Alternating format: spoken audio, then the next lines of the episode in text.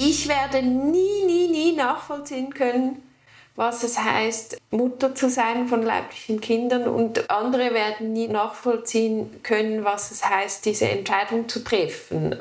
All die Fragen, all die gesellschaftlichen Stigmas oder die auf einen einprasseln und die einen überfordern und da möchte ich anknüpfen und das ist, warum ich es so wichtig finde, mhm. darüber zu sprechen, diesen Ängsten und Sorgen und Hoffnungen Mhm. Ganz wichtig, den Hoffnungen irgendwie ein, einen Raum zu geben.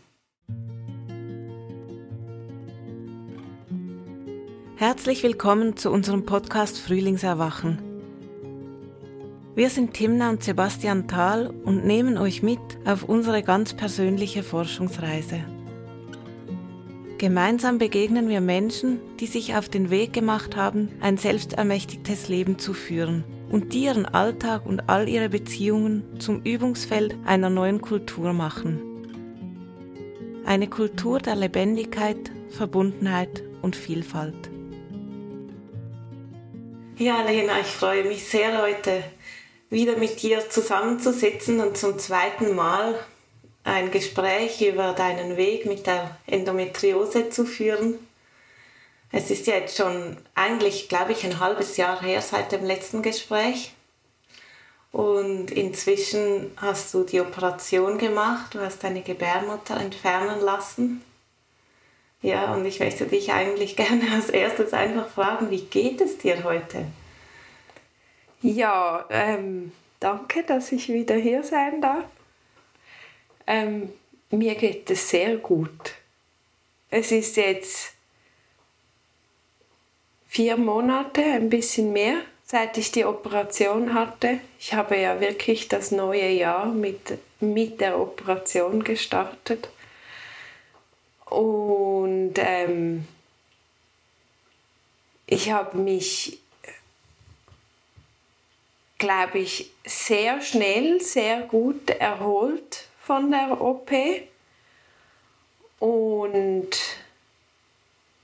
also sehr schnell, sehr gut. Es, es, ist, ähm, es ist eine Operation, wo ein ganzes Organ rausgenommen wird und es hat dann, also zuerst denkt man so, ja, nach zwei Wochen springe ich bestimmt wieder wie ein junges Reh über, über die Gasse, aber das stimmt ja dann nicht ganz. Also das hat dann doch irgendwie, es geht dann schon so vier, fünf Wochen, bis man dann so das Gefühl hat, so, ah, jetzt, jetzt funktioniere ich wieder. Und die ersten zwei Wochen ist gar nichts mit Hüpfen und Springen. Ähm, aber äh, genau, das ist irgendwie gut gelaufen und ähm, ja, ich habe dann wieder den, den normalen Alltag gestartet und und glaube, ich merke jetzt langsam, jetzt, wie gut es mir geht. Also es ist wirklich so, in den letzten drei, vier Wochen merke ich immer wieder, ähm, ah, wow, ah, so, so kann es sein. So ähm, so fühlt es sich an, wenn man nicht jeden, jeden Monat Schmerzen hat und wenn, wenn das Thema nicht da ist. Und, mhm. und das ist äh, ein sehr, sehr schönes und gutes Gefühl. Ja, das kann ich mir vorstellen. Das freut mich sehr, Lena. Das heißt, die Schmerzen sind weg? Ja. Komplett weg? Ja. Ja, es ist wirklich, also eben ich, bei mir war es ja wirklich in der Gebärmutter, also diese Adenomiose, da ich, ich würde fast von Glück reden, dass es nur in der Gebärmutter ist, weil ich habe ähm, entsprechend jetzt keine Menstru also ich menstruiere nicht mehr und, mhm. und äh, entsprechend habe ich keine Schmerzen mehr. Ich habe noch einen Zyklus, was, wenn ich eben Endometriose noch an anderen Orten hätte, ein Problem sein könnte. Also die Schmerzen könnten noch da sein, aber ich habe ein Riesenglück und sie sind weg und meine Tage vermisse ich auch nicht. Im Gegenteil. Also ja, äh, ja, es ist wirklich, also ich bin mich wirklich noch am, es, es hört sich komisch an, aber ich bin mich wirklich noch am daran gewöhnen, an dieses, an dieses neue Gefühl. Es ist, es sind so viele Aspekte, die, die ich, ähm, wo ich auch lerne. Ah, ah, ähm, zum Beispiel äh, das so der Energiehaushalt, also diese früher immer diese Schmerzen jeden Monat und und das raubt einem ja unglaublich viel Energie, wenn also mhm. ich, ich habe keine Ahnung, wie sich eine Geburt anfühlt, aber es gibt viele Frauen, die äh, geboren haben und Endometriose haben und sagen, das fühlt sich etwa gleich an. Und, und wenn man sich dann das vorstellt, dass man jeden Monat diese Energie in diese, in diese Schmerzen reinstecken muss und sich danach erholen muss davon auch, um, um dann wieder ähm, normal zu funktionieren, das ist ja immer so das sind unglaubliche ähm, Schwankungen dann. Also das ist immer so ein Sammeln und oft verbindet man das ja mit der Zeit dann auch mit Ritualen und, und das ist zeitaufwendig und, und das fällt alles weg und, und, und das äh, macht viele Türen auf. Also, du strahlst. Ja. du sprichst. Ich sehe deine Freude auf deinem Gesicht. Ja. Das ist ja wie ein neues Leben, das sich jetzt auftut für dich. Absolut. Ja. ja. Absolut. Also ja, es ist wirklich. Ich habe davor immer ein bisschen so gesagt, ah, ich stelle mir vor, dieses Potenzial, das da auf mich zukommt. Mhm. Und, und ja, irgendwie, also ich, ich merke es, also es ist wirklich, ich finde, es war gar nicht nicht so ein schlechter Ausdruck, das so zu nennen. Ich merke, wie ich wieder Energie aufbringe für andere Dinge, mich zu engagieren, ähm, zu interessieren, mhm. ähm, zu wissen, äh, ich, ich, ich kann, jetzt bin ich gerade letztens bei einem Kollektiv mal dazugestoßen, habe mir das mal angehört und geschaut, ob ich da vielleicht mitmachen will. Und und einfach zu wissen, ja, ähm, ja, ich kann das jetzt einfach ohne ähm, dem Vorbehalt, dass ich dann vielleicht nicht kann, weil ich Schmerzen habe oder so, sondern mhm. ich kann einfach. Du kannst jetzt einfach dort teilhaben, wo du möchtest. Mhm. Und so ganz viel Freiraum, der sich mhm. auftut. Also ich, ich konnte das davor auch aber es war einfach immer auch mit, mit Bedenken und Sorgen, habe ich genug eben, habe ich genug Energie und auch Zeit, ähm, mich dann wirklich zu engagieren mhm. für etwas. Und, und, und diese, diese Energie und diese Zeit, die, die habe ich das Gefühl, die macht sich gerade sehr bemerkbar bei mir. Und was machst du damit? Ähm, ja, eben zum Beispiel in ein, in ein Kollektiv zu gehen und mir zu überlegen, was meine Rolle sein könnte und was ich tun könnte. Und, aber ganz ehrlich, also jetzt erstmal ähm, einfach sein, ähm, den Alltag sein lassen und, und den Alltag leben und, und genießen und ich, hab, ich, war, ich war letztens gerade noch bei meiner Psychiaterin und dann hat sie auch so mich angeguckt und gesagt, ähm, ich glaube, wir, wir lassen das jetzt mal hier so. Und es, gibt, es sind neue Themen aufgekommen. Können wir nachher vielleicht mhm. noch darüber reden. Es sind also neue, ja, doch. Aber ähm, wir haben da, sie hat dann gesagt, weißt du, man muss dann auch mal was abschließen und, und für das, wo ich vor drei Jahren quasi zu ihr gekommen bin, das ist jetzt abgeschlossen und das ist gut gegangen und das können wir jetzt mal sein lassen und dann muss man auch mal eine Pause machen und das einfach genießen. Mhm. Und es haben mir auch viele Leute gesagt, ja, schau, dass du dann genug Zeit hast nach der OP und nimm dir doch vielleicht noch frei und um wirklich irgendwie so reinzukommen. Das habe ich jetzt nicht gemacht, aber jetzt habe ich gerade noch gekündigt und starte erst einen neuen Job dann nach einer Pause und jetzt, also ich freue mich auch so fest auf diese Pause und wirklich so, ja, irgendwie ist bei mir gerade alles so ein, ein Neuanfang. Ja, das klingt sehr schön. Und jetzt hast du ja gesagt, dass sich auch die Themen verändert haben. Das ist ähm, auch eine Frage, die ich so habe. Wie, wie hat sich dein Blick auf die ganze Geschichte, jetzt dein Weg mit der Endometriose, auch die Entfernung der Gebärmutter, wie hat sich dein Blick verändert jetzt vom letzten Gespräch zu heute? Mit dieser neuen Erfahrung, die du jetzt hast sich da was verändert? Welche Themen sind vielleicht in den Hintergrund gerückt, die dich vorher beschäftigt haben und welche Themen beschäftigen dich jetzt? Hast du neue Erkenntnisse auch aus dem Prozess gewonnen? Hey, ähm, ich, wir haben ja, also ich glaube, wir haben das letzte Mal auch schon das eine oder andere Thema ähm, angesprochen. Bei mir sind ja sehr viel, also in dem ganzen Prozess sind sehr viele so, auch so gesellschaftliche Normen ähm, auf mich gestoßen, an denen ich mich angefangen habe zu stören.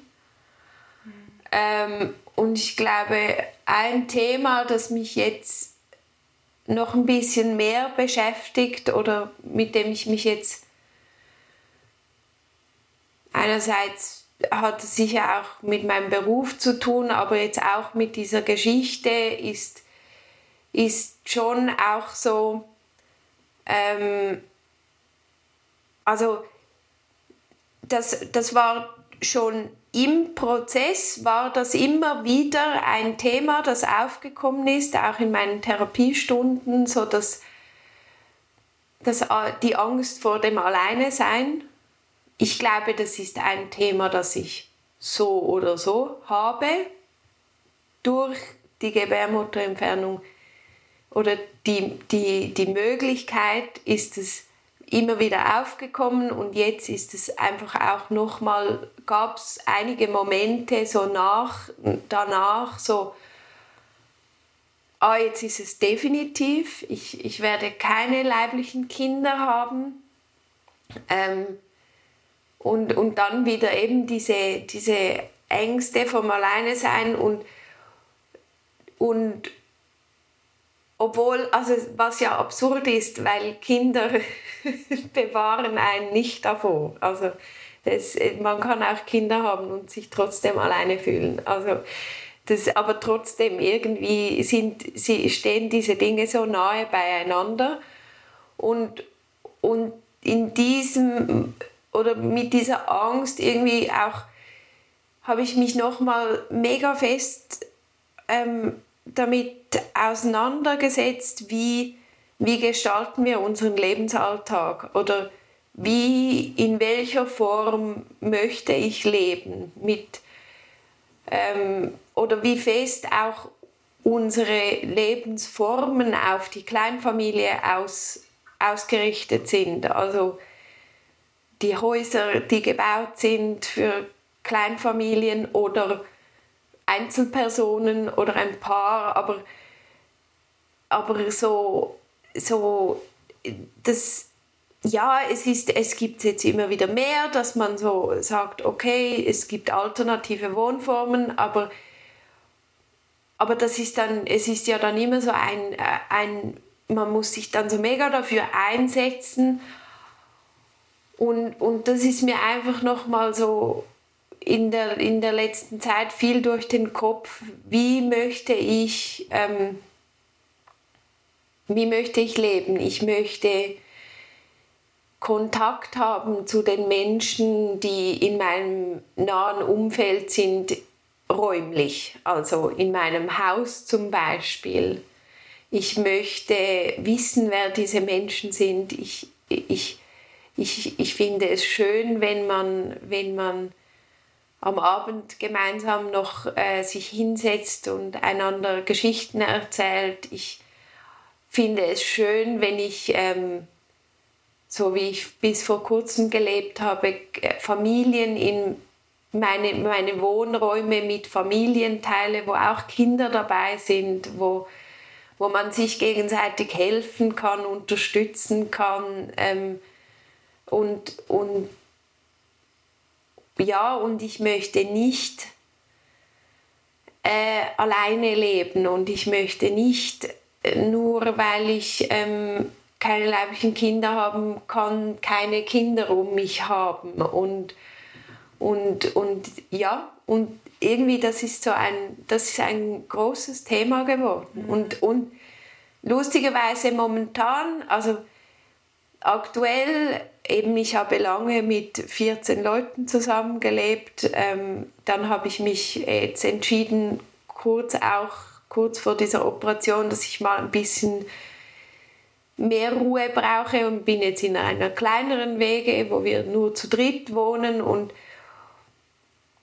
und das, das ist gerade sehr schön, so ein bisschen Ruhe drin zu haben im, im, im Alltag. Aber ich merke auch, ich vermisse das andere ganz fest. Und,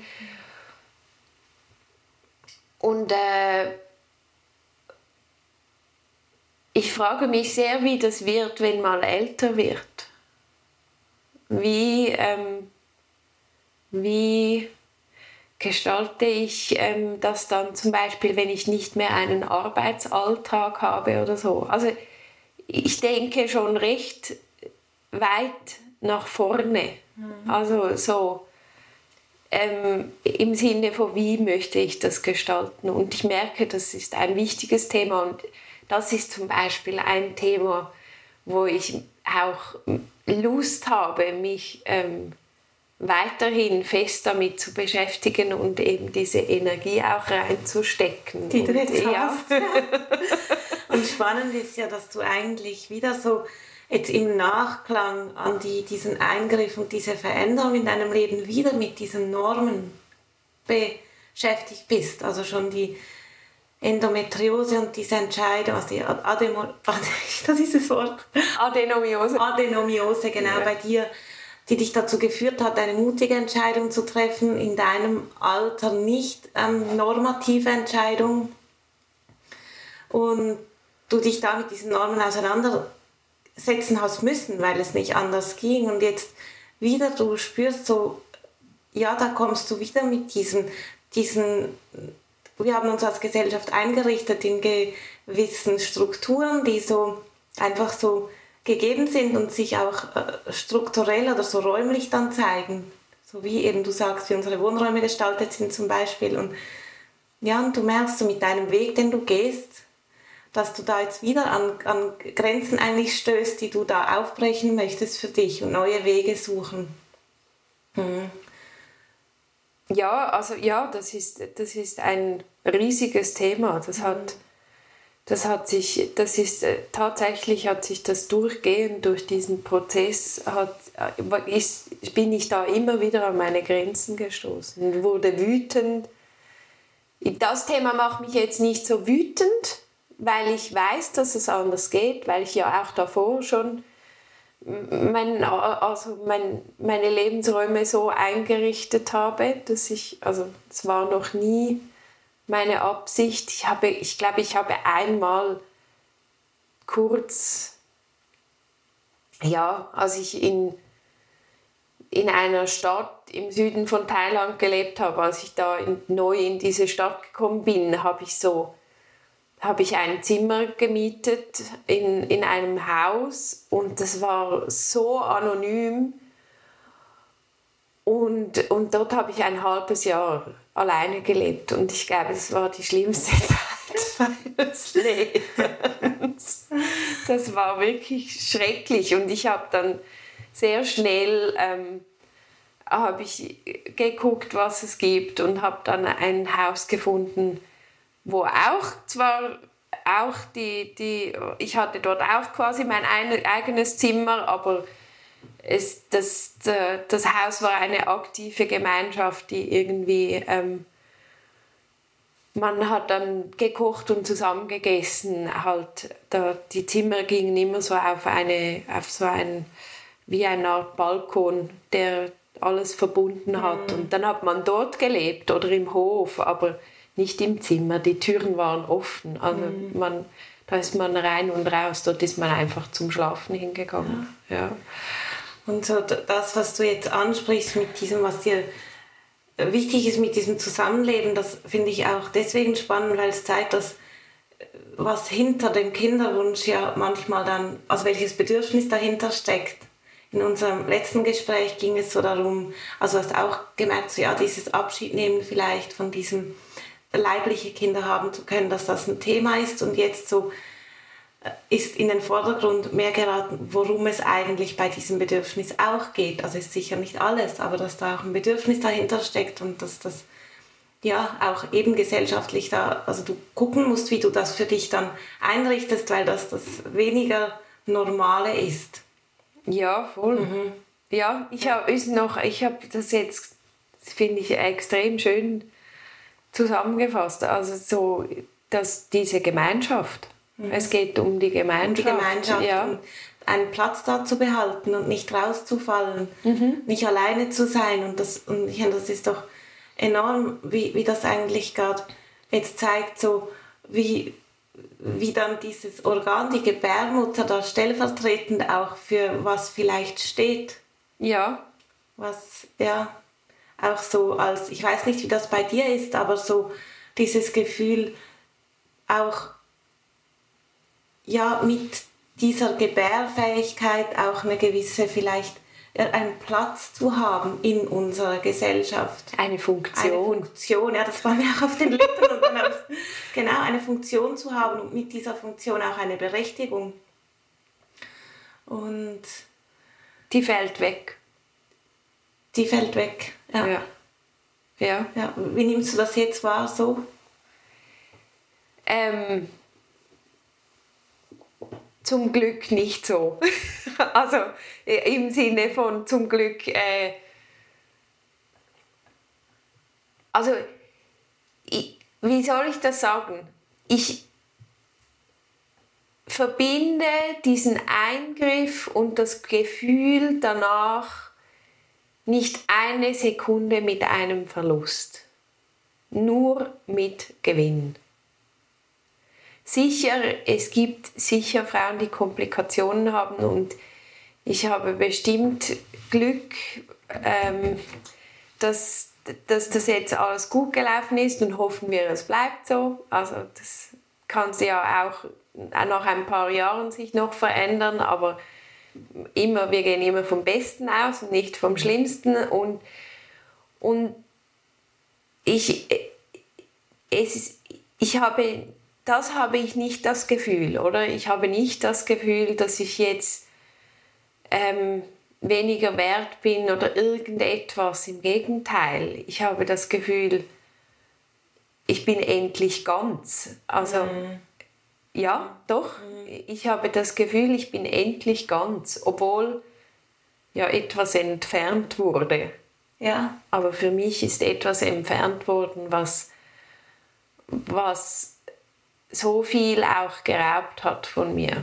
Also ich habe sicher auch viel gelernt und, und, und durch diese Krankheit und, und aber ich glaube, das hätte ich auch anders machen können. also, weißt du, man sagt doch manchmal so, ja, aber ah, du bist äh, stärker und größer und so geworden. Ja, auf jeden Fall, aber, ähm, aber ja, der Schmerz, der hätte nicht sein müssen und der mhm. ist jetzt weg und jetzt, jetzt bin ich ganz. also, ja, beantwortet das die Frage, ja. oder? Irgendwie so. Ja ja, ich, ich habe nicht das Gefühl, dass nur weil diese Funktion jetzt nicht mehr da ist, dass das. Dass du an Wert verloren hast, zum Beispiel. Genau, genau. Ja, ja. genau. Obwohl das ja, also, obwohl das sicher nicht so in diesen Worten, wie wir das jetzt sehr extrem ausdrücken, aber es war definitiv immer wieder ein, ein Thema in Gesprächen vor der Operation, mhm. dass, dass Menschen mir gesagt haben, ja, aber, aber dann bist du eben bist du keine Frau mehr oder, oder, oder du bist oder, oder es fehlt dann so viel und, und pass auf und so viele Ängste mhm. und so viel, ja, so viele Ängste werden einem auch auf, auferlegt und die kommen ja auch von irgendwo, das verstehe ich schon, aber, aber irgendwie ähm, habe ich ja so gelitten, dass ich bereit war, all das in Kauf zu nehmen, mit der Hoffnung, dass, dass, dass es so kommt, wie es jetzt gekommen ja. ist. Ja. Und es sind ja, ja, ich habe mich auch noch mal im Nachklang nach unserem letzten Gespräch gefragt, warum ähm, wird darüber so wenig gesprochen oder fällt es vielleicht auch gewissen Frauen schwer, dann über solche Leiden wie eben die Endometriose oder vielleicht auch einen unerfüllten Kinderwunsch so zu sprechen, sich damit zu zeigen. Und ja, habe mich dann gefragt, ob das einfach auch mit so einem, weiß jetzt nicht mit so einem expliziten, so von außen kommenden ähm, Aussage, du bist nur was wert, wenn du gebärfähig bist zum Beispiel, wenn bei dir alles funktioniert, so nicht so, aber dass es doch so subtil innen drin so ein Gefühl vielleicht ist von zu versagen, nicht ganz in Ordnung zu sein, vielleicht sich zu schämen oder schuldig zu fühlen und dass deswegen es auch so schwer ist, damit so nach außen zu gehen und weil irgendwo in uns drin vielleicht schon so einfach eine, eine Wertigkeit auch drin. Also so Kindergebären, das hat ja auch einen wahnsinnigen Wert, einfach auch evolutionär. Und, und dass damit dann so ja, versteckte ähm, Ge Gefühle verbunden sind auch.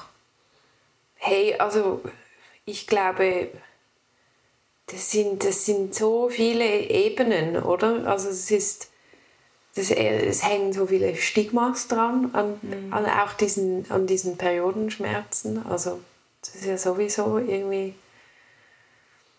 ein, ein Riesenthema und, und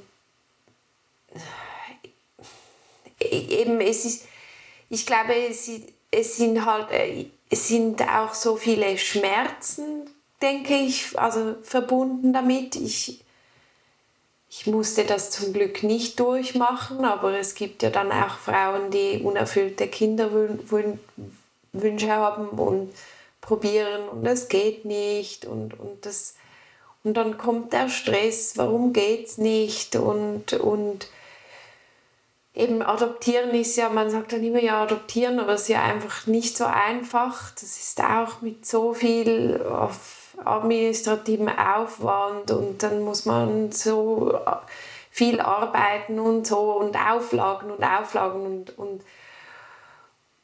und ich denke, da ist einfach auch so viel Schmerz, so viel Schmerz, ähm, also seelischer mhm. Schmerz, oder bei ganz vielen mhm. verbunden und, und den, den stülpt man halt einfach nicht so gern über alle drüber oder, oder den offenbart man nicht so gern. Das ist auch sehr intim. Genau, sehr intim. ja. Wie geht es dir denn damit, dich so zu zeigen? hey, ich, äh, also ich finde es extrem wichtig und als, wo du mich gefragt hast, das erste Mal habe ich sofort gesagt, ja klar, kein Problem, machen wir und, und und das finde ich immer noch. Also ich finde es super, wird immer mehr darüber ge gesprochen. Ich finde es auch super, sprechen wir eben über alles, nicht nur über die Krankheit selbst oder, oder über die Hysterektomie selbst, sondern eben über all das, was damit verbunden ist, was, daran, was da dran hängt. Also irgendwie, das sind doch die wichtigen Themen und darum spreche ich nur zu gern darüber und, und werde das auch weiter tun. Und, und trotzdem, natürlich ist es dann auch plötzlich, äh, liegt man am Abend im Bett und denkt so, oh Gott, was habe ich da nur gesagt? Und äh, Hilfe, was löst das bei den Leuten aus? Und verstehen die das dann so, wie ich es gemeint habe und, und, und schlussendlich merke ich dann aber auch wieder so, hey, stopp, ich spreche für niemanden anderen als für mich selbst. Es ist, es ist meine Geschichte und die kann ja nur, ähm, die kann man sich anhören, aber ich sage niemanden, weil es mir so geht, muss es dir auch so gehen oder das ist, das ist einfach nur eine Geschichte. Und, und mit Geschichten kann man tun und machen, was man will. Und, und ich mache es auch, und darum finde ich es so wichtig, weil ich vor der Hysterektomie gesucht und gesucht und gesucht habe und wirklich einfach nichts gefunden habe ähm, zu Frauen unter 40 ohne Kinder, die eine Hysterektomie machen. Das, es gibt keine Literatur, es gibt keine Podcasts, ähm, man merkt dann, man fängt dann darüber zu, also man fängt dann an darüber zu sprechen und plötzlich hört man mal da und da, ah, da gäbe es jemand, wo mit dir sprechen könnte. Ich hatte das Glück, dass ich auch mit anderen Menschen darüber sprechen konnte, dass die sich mir geöffnet haben. Ich glaube, dass daraus habe ich auch den Mut geschöpft und, und aber ich glaube, ich habe tatsächlich auch wirklich auch niemanden gefunden, in, also um darüber zu sprechen. Die waren, glaube ich, über 40 alle und eine hatte keine Kinder, aber sonst hatten alle Kinder und ich habe dann, habe dann ein Buch gefunden. Ähm, hm, wie hat das? Ich weiß nicht mehr, wie es geheißen hat, aber irgendwas meine Gebärmutter und ich oder irgend so. Und ich habe dann auch dieser Autorin geschrieben von dem Buch und habe ihr gesagt, ja, ähm, ich hätte gesehen, sie hätte da ein Buch rausgegeben ähm, und habe ihr geschildert, meine Situation. Habe ihr gesagt, ja, ich wäre, ich glaube, wo ich das gefunden habe, war ich etwa 34 und, und ich würde, ich wäre auf dem Weg hin zu so einer Hysterektomie und ich suche nach Literatur und, und, und. und ich hätte aber keine Kinder und sowieso, um was es denn, also ob das Buch für mich geeignet wäre. Und dann hat sie auch gesagt, ja, es gäbe sicher kleine Sachen, die ich daraus ziehen kann, ähm, aber nein, sie hätte zwei Kinder gehabt, bevor sie die Hysterektomie gemacht hat und war über 40. Mhm. Und und ich glaube, genau dort ist, oder das ist da, wo, wo ich, an, also wo dann eben mir die, ja, wo mir dann die Themen gefehlt haben, oder? Es ist einfach noch mal was anderes. Ich glaube, sie spricht das, also ich habe das Buch dann auch äh, mir gekauft und gelesen, also und ich glaube, sie spricht dann schon auch über so Themen, aber es ist einfach nicht das Gleiche, oder? Ich, ich werde nie, nie, nie nachvollziehen können, was es heißt, Mutter zu sein von leiblichen Kindern. Und andere werden nie nachvollziehen können, was es heißt, diese Entscheidung zu treffen. All die Fragen, all die gesellschaftlichen Stigmas oder die auf einen einprasseln und die einen überfordern. Und da möchte ich anknüpfen. Und das ist, warum ich es so wichtig finde, darüber zu sprechen, diesen Ängsten und Sorgen und Hoffnungen, ganz wichtig, den Hoffnungen irgendwie ein, einen Raum zu geben. Und es macht ja auch Mut, wenn du so offen über deine Geschichte sprichst, dass andere Frauen in einer ähnlichen oder auch einer anderen Situation sich dann auch trauen. Frauen, Menschen. Also dass ja. wir uns trauen, mit dem auch uns zu zeigen, was nicht einfach so in den Rahmen passt, was vielleicht auch mit schwierigen Gefühlen verbunden ist, dass wir einander zeigen. Mhm. Und auch in unserer Einzigartigkeit so unterstützen können. Mhm. Weil wenn wir uns verstecken und nur das von uns zeigen, was so in den Rahmen passt, mhm. dann können wir uns eigentlich auch gar nicht über die gegenseitige Unterstützung und das füreinander, da, füreinander Dasein mhm. so wirklich verbinden. Mhm. Ja. ja, und es gibt ja, es gibt ja so viele, oder? Es gibt, es gibt äh, es gibt so viele Themen rund um die, also diese Gebärmutter, sie ist einfach, die trägt eine so riesige Last auch. Also, mhm. und, und sie wird an so viele Dinge geknüpft. Es, äh, und, und ich, mein Mitbewohner hat mal so gut letztens gesagt, irgendwie, wenn wenn es um die Gebärmutter geht, dann ist es plötzlich, dann entscheiden alle mit dann, dann wird es plötzlich irgendwie zu einer, zu einer gibt es eine Volksabstimmung. So, also, und, und mir ist jetzt gerade in den Sinn gekommen, ich bin letztes Jahr, saß ich mal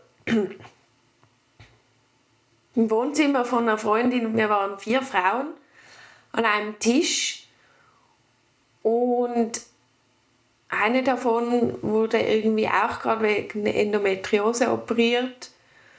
Und dann war das irgendwie das Thema. Und dann war so, okay, sie wurde gerade wegen Endometriose operiert, ich äh, habe demnächst eine Hysterektomie. Und dann sagt nochmal eine, ja, und ich habe, ja, ich weiß nicht mehr, was das war, aber mit den Eierstöcken irgendwie, also die hat irgendwie keine Eierstöcke oder irgend so, so etwas. Und, und wir waren vier Frauen und dann haben wir gesagt, ah, interessant. Und eine davon ist, sagen wir, in, ich sage es jetzt in, mit, mit diesen Anführungsstrichen, ja, mit diesen Häschenfüßchen, ähm, äh, gesund. Und, und ähm, 25% vom Tisch ist gesund, ist die Norm. Hm. Also das, das, das, ist, das ist klar war das irgendwie ein Zu also es war ein Zufall, dass das gerade so ist, aber trotzdem, man, wenn man dann darüber spricht, eben man merkt dann plötzlich, wie viele solche Themen da im, im Raum sind und nicht ausgesprochen. Nicht ausgesprochen. Mhm. Und, und das ist auch, also es ist ja völlig okay. Ich, glaube, das ist, das ist, das, man will das ja auch, ich möchte auch nicht immer darüber sprechen. Oder oder etwas, was mich belastet hat gegen das Ende hin. Also ich nenne es das Ende. gegen, ja, doch, gegen das Ende, nennen wir es das Ende. Gegen das Ende hatte ich, es war nur noch das, oder? Ich habe mit allen darüber geredet, es war immer, wie geht's dir und was. Und, und es, alles war dann auch ausgerichtet irgendwie also gefühlt am, am Montag Therapie, am Dienstag irgendwie Akupunktur. Es, es war schon wirklich einfach so, ich hatte, ich hatte so das Gefühl, also alles ist nur noch nach dem. Ich esse das nicht mehr, ich esse das nicht mehr, ähm, das mache ich auch nicht mehr. Ähm, und und ich, ich muss mich immer viel bewegen und ich muss, also einfach alles war so ein Müssen und Tun machen und, und, und dann verstehe ich schon auch, warum Leute nicht darüber reden wollen. Und das, also das muss man auch nicht, aber trotzdem irgendwie finde ich, wenn, wenn man dann irgendwie so einen Punkt kommt, ist es doch so wichtig, dass man weiß, wo kann man anklopfen, wo kann man, wo findet man die Informationen. Man kriegt vielleicht nicht die Antworten, die man möchte, aber die helfen ja auch. Hm.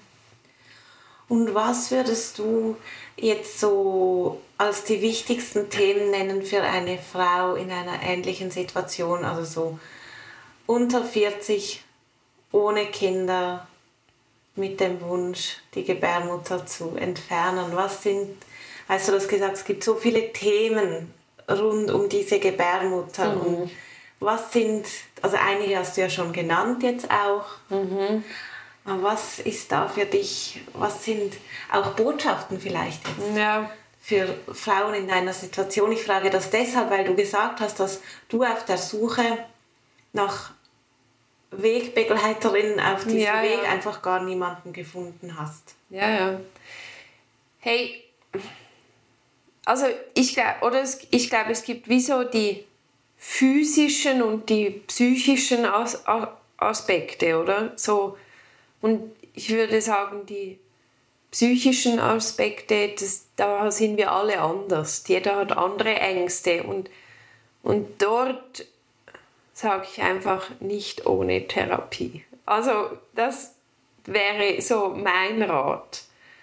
Nicht einfach da reinstürzen und sagen, ich mache das, sondern ja, es nervt, ich weiß, wenn man Schmerzen hat, aber sich wirklich Zeit zu nehmen, ein, ein, eine gute Therapieform finden, die einem hilft, all diese Themen, die wir halt auch schon besprochen haben, wie eben die Ängste, die es auslöst, was sich wirklich damit auseinanderzusetzen, was, was bedeutet das Thema Kinder für mich, oder? Also ich, ich, ich weiß bis heute nicht, habe ich einen Kinderwunsch oder nicht. oder, aber, aber ich habe mich damit auseinandergesetzt, was es bedeuten würde für mich, Kinder zu haben oder nicht zu haben.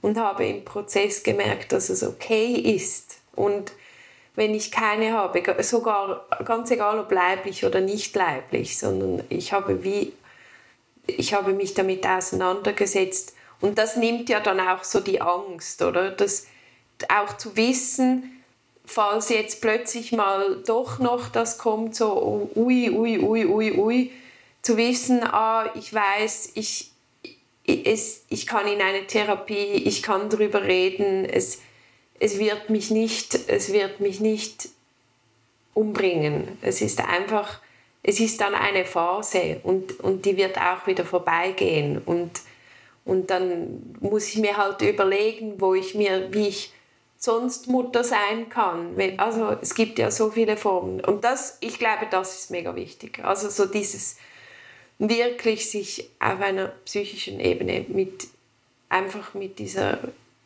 Thematik auseinanderzusetzen. Mhm. Und, und im Fall nicht nur dieses Kinder haben, sondern auch die Ängste, was, wenn die Schmerzen nicht verschwinden, was bedeutet das? Dann habe ich dieses Organ nicht mehr, aber die Schmerzen sind immer noch da. Hilfe, dass man das dann auch nicht bereut oder so, sondern sagt, nein, ich, das ist okay, jetzt muss man das nächste Problem angehen, das, so, es geht weiter halt. Das geht sowieso.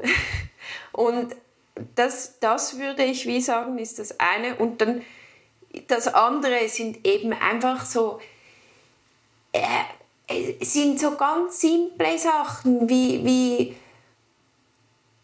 ah, ähm, also bei mir wurde die, die ähm, Gebärmutter vaginal entfernt. Das heißt, man ist, ich habe vier Löcher im Bauch, wo man dann mit den Geräten rein ist. Die sind ganz klein, diese, also das sind kleine Narben, die man danach hat. Und dann wird die eigentlich oberhalb vom Gebärmutterhals abgeschnitten und durch die Vagina rausgenommen und dann wird dort oben zugenäht und und da, da kommen dann ganz viele Fragen, so wie, ah, meine Eierstöcke, die hängen dann quasi im luftleeren Raum oder ja. wandern die jetzt da so ein bisschen in meinem Körper umher oder äh, ist das dann gut zugenäht?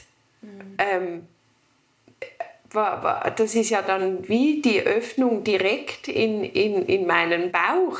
Ähm, kann das aufgehen? Äh, was, da wird so viel, da wird ja so viel Gewebe geschnitten, was passiert, all die Narben, also all das Narbengewebe, was, was muss ich tun, wie, ich habe ja wirklich, wirklich, wirklich krass meine Ernährung umgestellt und keinen Alkohol mehr getrunken für einige Monate und ich, ich würde behaupten, ich hatte ja davor auch schon Operationen, die kleiner waren, von denen ich mich gefühlt länger gebraucht habe, um mich zu erholen. Ich kann es nur empfehlen. Ähm, ich habe wirklich das Gefühl, ich war einfach körperlich mega parat für diese OP. Ich, ich, war, ich habe mich schnell erholt. Alles einfach so Dinge, wo was ganz praktische ja, Aspekte auch. Ja, voll. Ja. Irgendwie. Äh, die Fragen, ich habe gemerkt, ganz viele Frauen ähm, wissen nicht, dass die Gebärmutter ähm, nichts mit dem Hormonhaushalt zu tun hat, sondern dass das die Eierstöcke sind. Ähm, äh, so, ja, das, das finde ich mega ein wichtiges Thema. Äh, was passiert, wenn die Eierstöcke aus auch rausgenommen werden. Was bedeutet das für mich? Ähm, das machten sie zum Glück eigentlich nicht eben in unserem Alter, weil wir dann einfach gerade in die Menopause kommen würden und, und dann fängt dann das an. Das, also das bin ich jetzt froh. Ich habe zwar, man sagt schon, es kann sich verändern, aber eben auch da irgendwie, was bedeutet das? Das bin ich jetzt so ein bisschen am herausfinden. Das ist auch ein praktisches Thema, irgendwie so ah, wie, wie finde ich heraus, wie mein Zyklus funktioniert, wenn ich keine Gebärmutter mehr habe und keine Blutungen mehr habe. Wir, das ist das Einfachste von der Welt. Wir orientieren uns an unseren Blutungen und, und so wissen wir, wie unser Zyklus funktioniert. Wenn die wegfallen, dann ist man erstmal so, Hä? Oh, hm, was ist das? Ah, was könnte das sein? Ah, jetzt zieht's. Ah, ist das jetzt einfach äh, Bauchweh oder spüre ich jetzt plötzlich meine Eierstöcke ganz anders oder viel bewusster, weil vorher war es einfach Schmerz, immer Schmerz, man unterscheidet nicht mehr.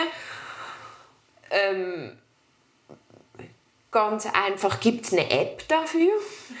ja, also ich, ich habe hab wirklich gesucht und dann, dann googelt man äh, Zyklus ohne Gebärmutter. Aber es ist dann alles, sind dann alles so Menopausen, also es ist dann immer alles oder auf die Menopause. Aber du findest nichts für wie das, es ist einfach, es ist ein luftleerer Raum. Und dabei eben, es wird so viel, also die Hysterektomie ist, glaube ich, eine Routine, eine, eine Routineoperation. Also braucht es wirklich noch viel Information. Mhm. Ja, deswegen ist es so schön, dass du das auch teilst. Ja. Ja.